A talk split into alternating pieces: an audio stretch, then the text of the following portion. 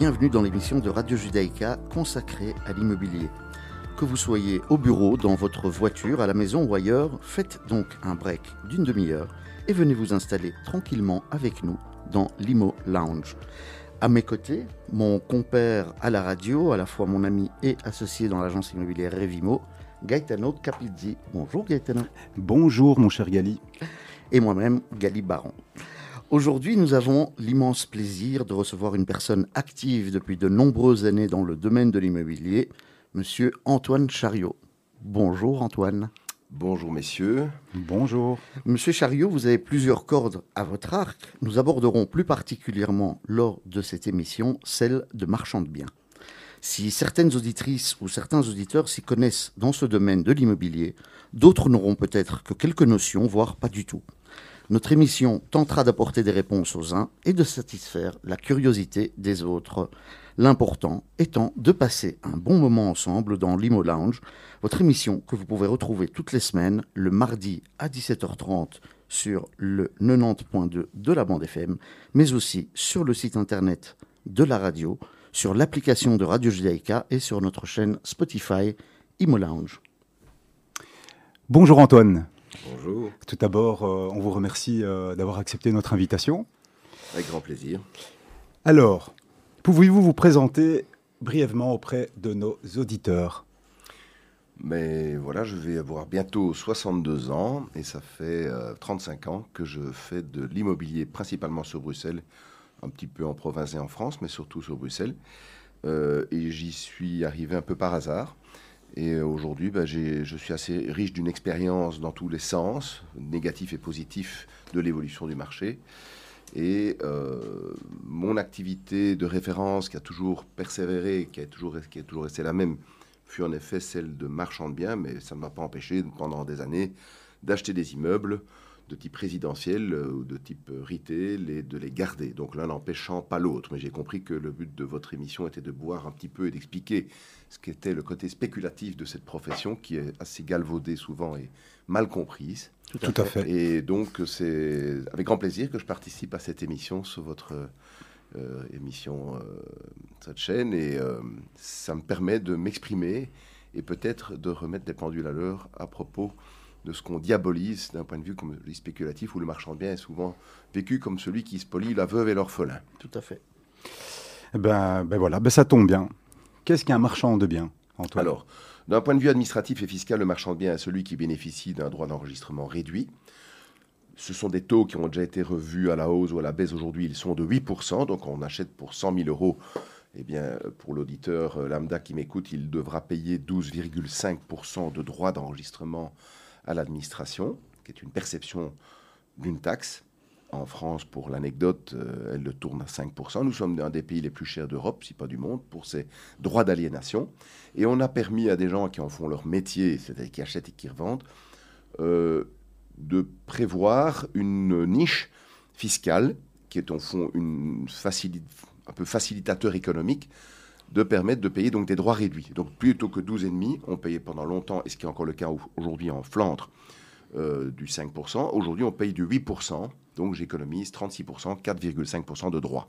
Ça, c'est le principe de base du marchand de biens, sachant que on a et on acquiert ce statut que si et seulement si on parvient à justifier à l'administration qu'on fait chaque année 3, 4, 5 opérations et que le- le- côté achat-revente devient quelque chose de professionnel et de récurrent. Ceci n'ayant rien à voir avec la, perception de 3% de, de- commission d'une agence qui évidemment travaille pour compte de tiers, que ce soit en aval ou en amont d'une transaction.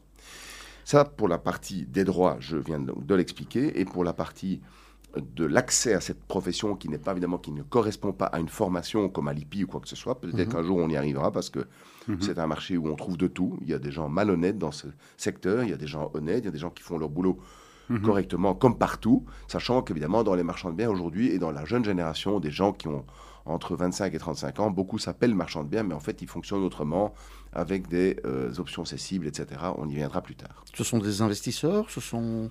Comment le qualifierait-on? Les nouveaux marchands de biens d'aujourd'hui. je ne vais pas m'étendre, mais disons que en fait, pour être marchand, donc on est dispensé de payer 12,5. Donc, ce sont des grosses sommes, on ne paye que 8. Vous allez me dire, c'est un, décalage. Mais c'est un, l'État favorise cette transaction. En fait, l'État est gagnant parce que plus il y a de transactions, plus il perçoit. Mais il faut mettre des fonds en garantie. Et donc là, on se retrouve face à des banques qui vont vous demander, soit si vous avez des immeubles ou des biens, euh, ou une famille qui, dispose d'une notoriété, d'avoir une garantie bancaire. Mais donc, on doit mettre des fonds en garantie à l'État, à l'enregistrement, créer une garantie, un peu comme euh, une garantie bancaire à l'égard d'un bailleur ou quoi que ce soit. Donc, cette garantie, Évidemment, elle n'est pas l'apanage de tout le monde. Tout le monde ne peut pas arriver à avoir cette garantie. Moi, je vous répète, il y a 35 ans, j'ai obtenu une petite garantie, laquelle a été revue et corrigée quelques fois parce qu'on est contrôlé. À un mhm. moment, on dit, mais monsieur, vous avez, je sais pas moi, un ou deux millions ou trois millions d'actifs dans des opérations de type spéculatif. Et donc, bah, cette garantie, elle est insuffisante. Vous allez voir la remonter. C'est ce que nous avons fait à plusieurs reprises. Moi, c'est ce que j'ai fait plusieurs fois au nom de la société. Euh, Chariot Immobilier Administration, nous avons revu les garanties bancaires. Ça, Évidemment, ce n'est pas l'apport de tout le monde et l'accès à tout le monde.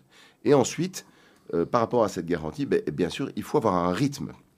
Et donc, par rapport à l'investisseur, comme M. Baron le propose euh, de distinguer, ben, l'un n'empêchant pas l'autre, parce que je peux très bien dire, tiens, ce petit immeuble me plaît et tout compte fait, je vais dans mon portefeuille euh, le garder, ou je, je vois que j'ai une très belle marge, ou une belle possibilité, on, on, va appeler un chat un chat spéculative de revente, et à ce moment-là, je deviens un marchand de biens. Alors que l'heure qui suit ou l'heure d'avant, je serai un investisseur. C'est ça. D'accord. Et on l'achète sur base d'un rendement ou sur, un, sur, un montant de bénéfices escomptés? Monsieur Baron, le, le premier axiome de base d'un marchand de biens, c'est le même que pour un marchand de voitures, un antiquaire ou un, un marchand de lunettes. C'est vous faites votre business au moment de l'achat. C'est ça. Et tout l'art du marchand de biens, c'est de trouver les bons achats c'est-à-dire par le biais, ça peut être le service de contentieux d'une banque, il faut aller vite, donc pas le temps d'aller en vente publique, ça peut être une bonne agence immobilière, mais qui doit aussi aller vite, ou qui a, qui reçu des mandats, ça peut être par le biais d'une étude de notaire, qui euh, voit l'intérêt par un marchand de biens de pouvoir évidemment créer des actes de base dans des bâtiments et donc faire travailler beaucoup plus par le nombre d'actes euh, sans pour ça que ce soit des commissions occultes ni rien du tout. Mais donc il faut, il y, a, un véritable fonds de commerce relationnel, un réseau à créer, et ça ne se fait pas d'un claquement de doigts à 25 ans ou à 30 ans en disant tiens demain je m'installe comme marchand de biens. Ben non, on doit connaître beaucoup de gens, et aussi on doit se créer une notoriété parce que si on fait des pas de travers ou qu'on ne respecte pas euh, des paroles par rapport à, des, commissions d'apport, etc., ben, on est grillé en une, deux, trois et on, on ne travaille plus. Donc, il y a l'aspect du réseau, l'aspect bien sûr de, trouver des, bonnes opérations intéressantes et de se faire un nom correct. Alors ça, je n'ai pas de leçon à donner, et ça s'en prend pas dans les, dans les, syllabus à l'UNIF. mais, j'imagine, euh, Antoine, que le rendement d'un bien dépend également des communes. Alors le rendement, ça veut tout dire et rien dire. Ça dépend bien sûr d'une commune. Moi, j'ai acheté euh, mes premiers immeubles quand j'avais 26 ou 27 ans, en 1987 on était sur des rendements de 10-12%. Le crédit bancaire que je payais tous les mois était couvert par les loyers. C'est vous dire que les valeurs étaient moindres. Mhm. Euh, aujourd'hui, bah, vous pouvez acheter des très très bons bâtiments résidentiels dans des très belles communes à du 4%. On est très heureux. Et dans des moins bonnes à du 8 ou du 8,5%. Sauf que qu'est-ce qu'encore une fois bien acheté par rapport au métier de marchand de biens? Et qu'est-ce qu'une bonne ou une mauvaise commune? Je vais vous dire un truc, c'est très simple. C'est que pour être un bon marchand de biens, je crois qu'il faut d'abord être dans les mauvaises communes pour se faire une idée de ce que un bien X-1, va comment on va le valoriser? Par le biais de travaux, d'une meilleure présentation, d'une capacité, oui ou non, d'un acte de base. Et ça, on y viendra après, parce que nous avons une guerre personnelle aujourd'hui euh, qu'on rencontre auprès de tous les acteurs immobiliers en matière de permis, que sont les administrations et la région, puisque, bon, aujourd'hui, les permis prennent beaucoup de temps. Donc, quand on a un RU, un renseignement urbanistique qui est valable, sur un bâtiment, ben, on peut avancer tout de suite, mais quand on ne l'a pas, c'est entre deux et trois ans de délai pour obtenir euh, le statut de immeuble de rapport avec le nombre de lots qui sera requis et avec toute une série de prises d'otages qui viendront ensuite, que sont un nombre de caves suffisant par rapport au nombre de logements, un local vélo, poubelle, concierge. Euh, c'est une des évolutions c'est une évolution du marché. qui est implacable du marché, comme les PEB. Vous avez entendu récemment la loi sur les PEB qui euh, bloque les indexations. C'était une bonne manière de voir les choses. Pourquoi pas? Mais donc, j'en reviens à savoir qu'est-ce qu'une bonne et une mauvaise commune. Je crois que faire une belle opération marchand de biens, pour, parler de Bruxelles, euh, sur Woluwe Saint-Pierre ou Uccle ou XL, puisque XL est devenue la commune la plus chère de Belgique, ce ne sera pas évident, ce sera même quasi impossible. Par contre, euh, nous sommes très actifs aujourd'hui dans des communes comme le Bas-de-Forêt, comme Anderlecht, comme certaines zones de Scarbeck, qui sont, évidemment, on va toujours d'un point A vers un point B, qui sont en évolution euh, favorable. Et donc, je connais des opérations où nous avons acheté 1800, 2000 du mètre carré, où nous revendons 3000, ou 1500 du mètre carré, où nous revendons 2002. Mais je voudrais tout de suite rectifier quelque chose à ce propos, c'est qu'on n'est pas des spoliateurs de veufs et d'orphelins. C'est-à-dire, on est des facilitateurs économiques. Je prends un exemple. Je vais acheter un bâtiment pour un million d'euros et je vais faire cinq ventes. Nous sommes occupés à le faire actuellement dans une jolie rue à Forêt, dans une jolie maison.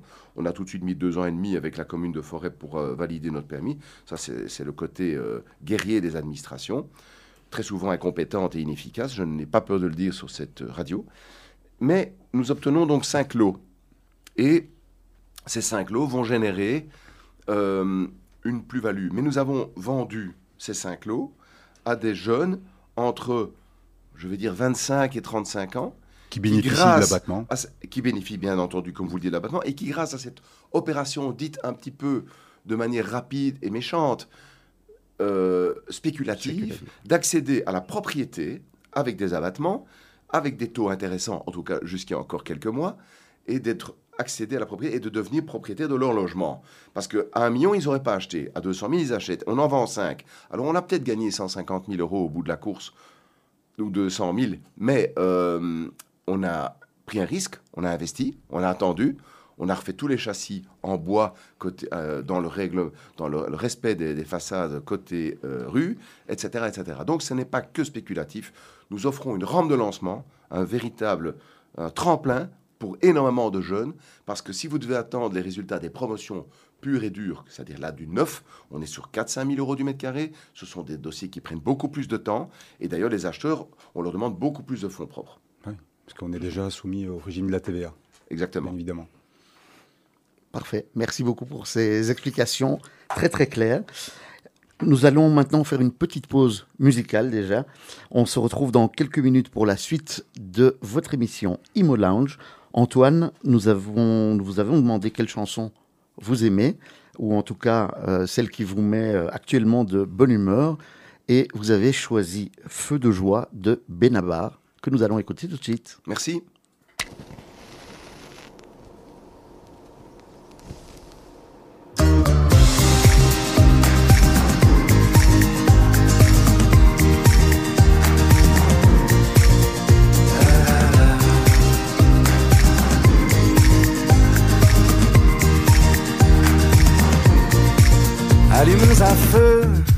Avec ce qui ne va pas, ce qui rend malheureux.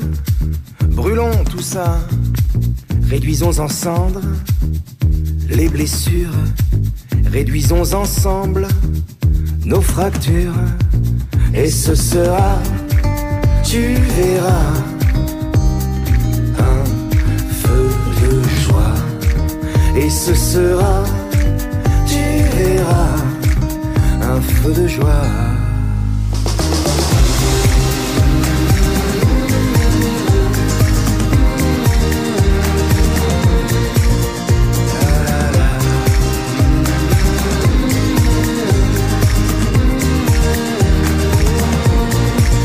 remplacer les bûches, les reproches crétins, leurs minables embûches crameront bien.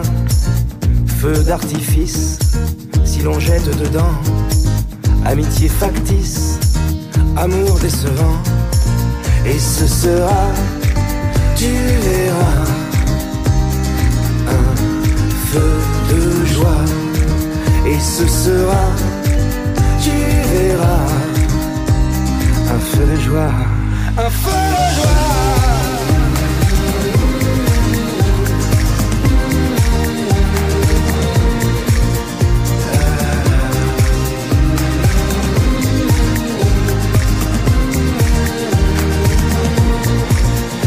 Comme s'enflamme ce qui nous consommait.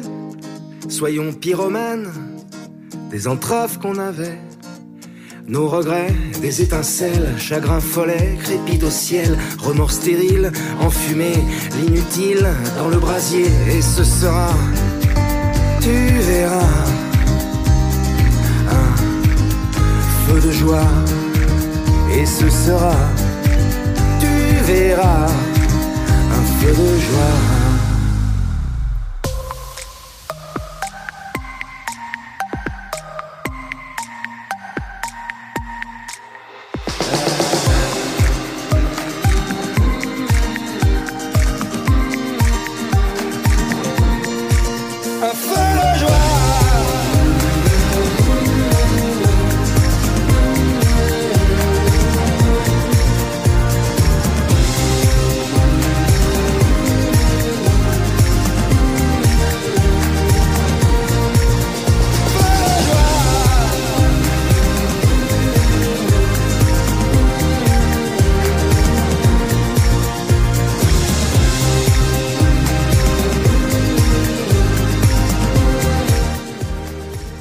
Nous entamons maintenant la deuxième partie de l'émission Imo Lounge avec notre invité Antoine Chariot pour parler du marchand de biens. Content d'avoir écouté votre euh, chanson? Ça me met toujours de bonne humeur, surtout euh, ce, ce matin. Voilà. Magnifique. Euh, Comme ça, nous sommes tous de bonne humeur. Antoine, moi j'ai une petite question. euh, vu l'inflation, euh, vu l'augmentation des matériaux, euh, vu l'augmentation des taux d'intérêt, comment, comment vous vous projetez, comment vous sentez le marché d'un point de vue économique? Attendez-vous à une réponse terrible de ma part, parce que c'est une réponse que je n'ai jamais donnée en 30 ans. Nous sommes, à mon avis, moi, je considère, aujourd'hui, devant une grosse récession. Et donc, si j'ai un conseil à donner aux agences, aux études de notaires qui engagent des gens, euh, aux marchands de biens notamment, mais enfin, on n'est pas légion, euh, et tout, toute la transa- tout l'aspect de la transaction immobilière euh, à Bruxelles, en Belgique et peut-être même en Europe en général, on est devant une récession. Et donc ça, on ne va pas euh, répéter euh, les, quatre grands vecteurs. Une inflation jamais vue en si peu de temps à du 12%, des hausses de taux à 4,3% pour du résidentiel, un coût d'énergie où on, ne voit pas le bout du tunnel. Et aussi, je répète, c'est donné quand même par la Fédération des entreprises wallonnes et flamandes, on est, devant, on est face à un tsunami social avec une augmentation de 10% de chômage. Donc tout ça, c'est des facteurs très très mauvais qui m'enjoignent aujourd'hui à vous répéter ce que je disais tout à l'heure en début d'émission. Qu'est-ce qu'un bon achat? C'est quoi un bon achat? C'est quoi faire un bon business?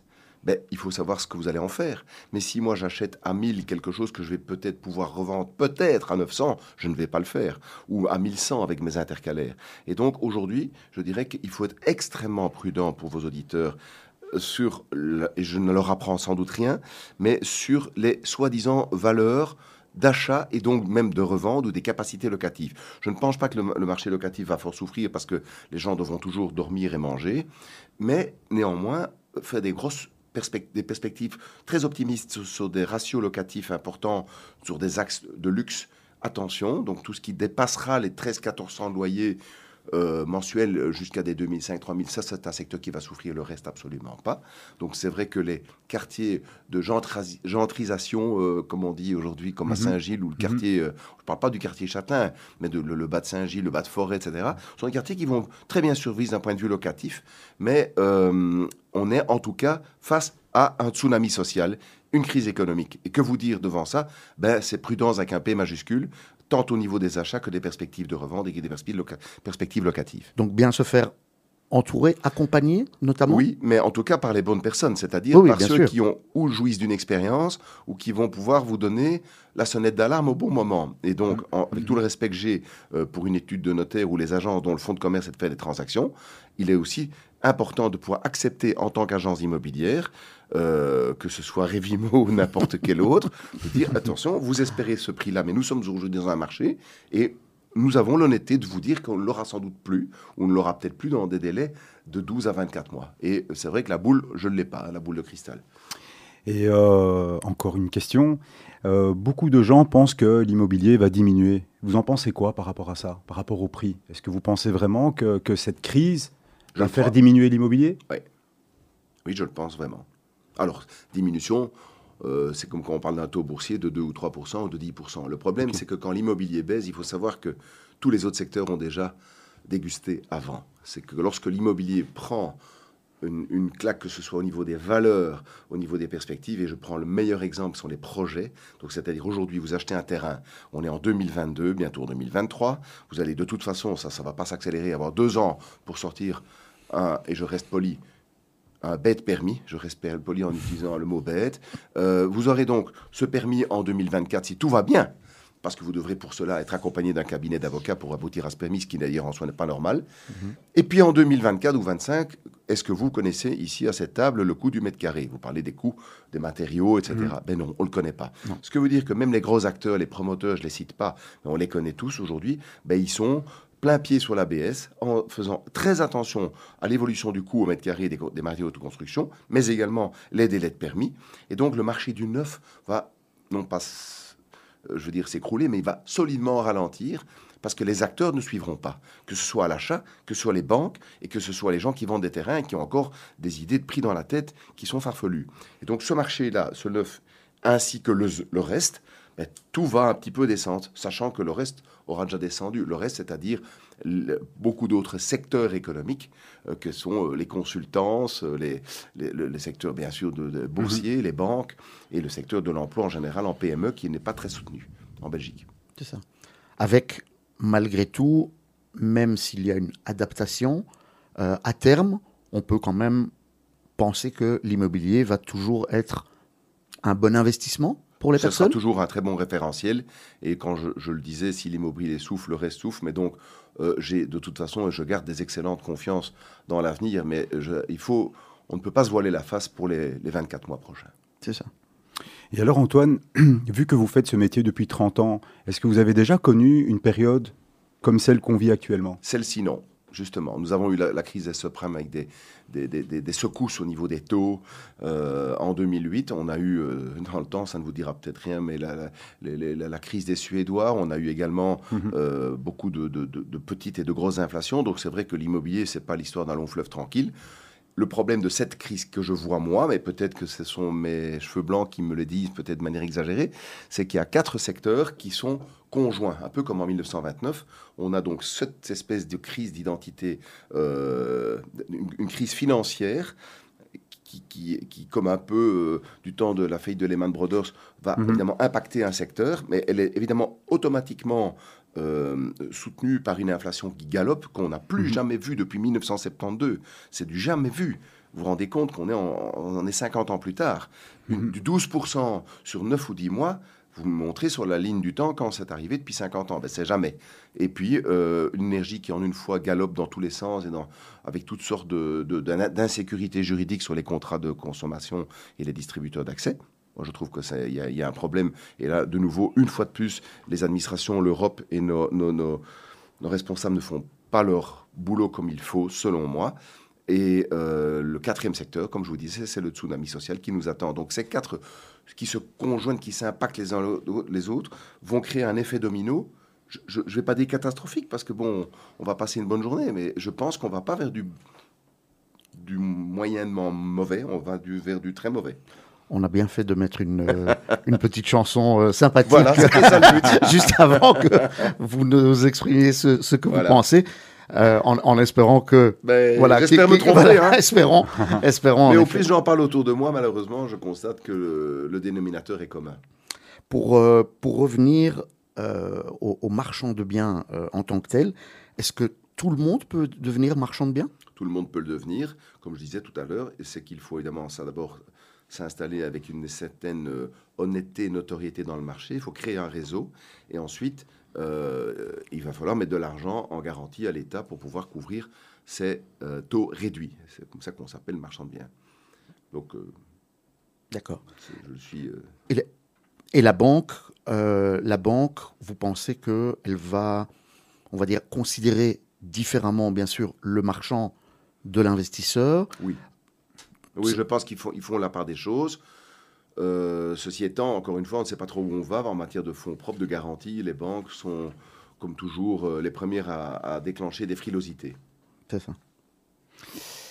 Antoine, pour, euh, en tout cas, pour, pour un peu conclure tout ce qui s'est dit, en tout cas aujourd'hui, est-ce que vous pensez qu'on va rentrer dans une nouvelle ère concernant tous ces métiers, marchands de biens, agents immobiliers, investisseurs? Est-ce qu'on est qu'on est qu'on est qu'on doit changer finalement pour continuer à... Personnellement, je ne trouve pas. Je crois que l'agent immobilier qui fait bien son, son boulot, il, doit rester. Et d'ailleurs, je crois que les chambres Aujourd'hui, on cadenassait tout ça de manière de plus en plus rigide. On ne s'installe plus agent immobilier comme on veut, et c'est tant mieux. Je parlais des marchands de biens et les investisseurs aussi. Un gars qui s'appelle et qui se dénomme comme investisseur régulier, ben, il fera une, une opération mauvaise et on l'appellera plus jamais investisseur. Donc, il on n'a pas droit à l'erreur. C'est un petit peu ça le, le- le côté. Donc, ces métiers et la manière dont on fonctionne, je pense qu'il y a. Je ne suis pas Nostradamus, mais je ne pense pas que ça va changer. Il n'y a aucune raison pour que ça change. Mhm. Merci Antoine. on peut rester malgré tout donc confiant. Bien sûr, on va avoir cette euh, crise Ouais. à, notre porte. Enfin, elle, elle est là, mais Le euh, référentiel immobilier restera toujours là. c'est ça. D'accord, très bien. Mais en tout cas, merci pour, euh, Avec plaisir. pour toutes vos questions. Euh, il est hélas presque, presque temps de, de- de rendre l'antenne. Euh, encore, une- encore une question. Dans, dans un monde idéal, quel serait votre rêve immobilier ou peut-être votre rêve personnel? Pour avoir vraiment un épanouissement et un, aboutissement de beaucoup de beaux projets, tous secteurs confondus, c'est terrible ce que je vais dire, mais nous devrions avoir des administrations efficaces. Et nous ne les avons pas, et nous sommes devant des ralentisseurs. On parle du plan Good Move dans tous les sens aujourd'hui, mais euh, si vous prenez parlez du Good Move, c'est empêcher les gens de bouger. Empêcher les gens de bouger, c'est la guerre à l'entreprise et à l'entrepreneuriat. Et donc voilà, ce que je dis là, ben, je pense qu'il y a beaucoup de gens qui le pensent, sauf qu'on on est géré par des gens qui ont d'autres idéologies, qui euh, n'ont pas les mêmes priorités, mais moi je vous parle de l'entreprise. Et en matière d'immobilier, ben, mon rêve serait d'avoir des administrations un peu comme aux États-Unis ou dans d'autres pays où nous avons des projets, des, des permis qui peuvent aboutir entre deux et quatre mois. C'est le rêve éveillé, bien sûr. Mais là, les choses avancent. Nous avons, par exemple, un des plus grands propriétaires terriens de Belgique, la SNCB, pour ne pas la citer, ou, euh, comment dire, le, le clergé, le- le- tout ce qui est de la, comment dire, les- les- le- du monde ecclésiastique. Oui. Il faut savoir qu'il y a des bâtiments magnifiques qui ne servent plus à rien, qui tombent en ruine et il n'y a pas d'argent pour les restaurer. Je prends l'exemple ici au parvis de la Trinité. Oui. Nous avons eu des projets qui n'ont jamais abouti parce qu'on a les fabriques d'églises dans les, devant nous. On a, on a également des, les, les- les barrières euh, administratives, tant régionales que communales. Mais vous faites de cette église un lieu vraiment où on respecte la dignité de ce qui s'y est passé, comme si je vais visiter un temple égyptien.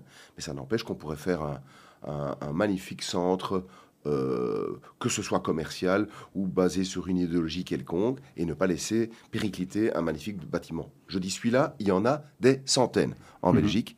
Il suffit de se mettre en rapport avec la RUGIMA, la coordination interdiocésaine, pour voir qu'ils ont dans les mains un des plus gros euh, cheptels immobiliers de Belgique, et qu'il ne s'y passe rien, avec bien sûr les freins que je viens de citer, principalement les administrations. Donc, votre rêve immobilier passe par la- par Par l'administration, les facilitateurs. Euh, qu'on n'a pas. C'est ça. D'accord. Merci, Monsieur Chariot, d'avoir passé ce moment avec les auditeurs de, Radio Judaïka et avec nous. Nous sommes honorés de, cette présence. Euh, merci à vous, chers auditeurs, de nous avoir rejoints dans l'Imo Lounge. Hélas, voilà, on, doit conclure. L'émission est, ainsi faite et- et c'est très rapide. Si cette émission vous a plu, parlez-en autour de vous. N'ayez pas peur. Faites-le, ça nous fera plaisir. Vous pouvez aussi réécouter l'émission en podcast ou sur notre chaîne Spotify Imo Lounge. Merci Gaetano d'avoir été à mes côtés. C'est toujours un plaisir. Merci Gali. Merci Monsieur Chariot en tout cas. Merci Gaetano, Nous- merci Monsieur Baron. Mais avec grand plaisir, nous vous disons en tout cas à la semaine prochaine. Et d'ici là, portez-vous bien.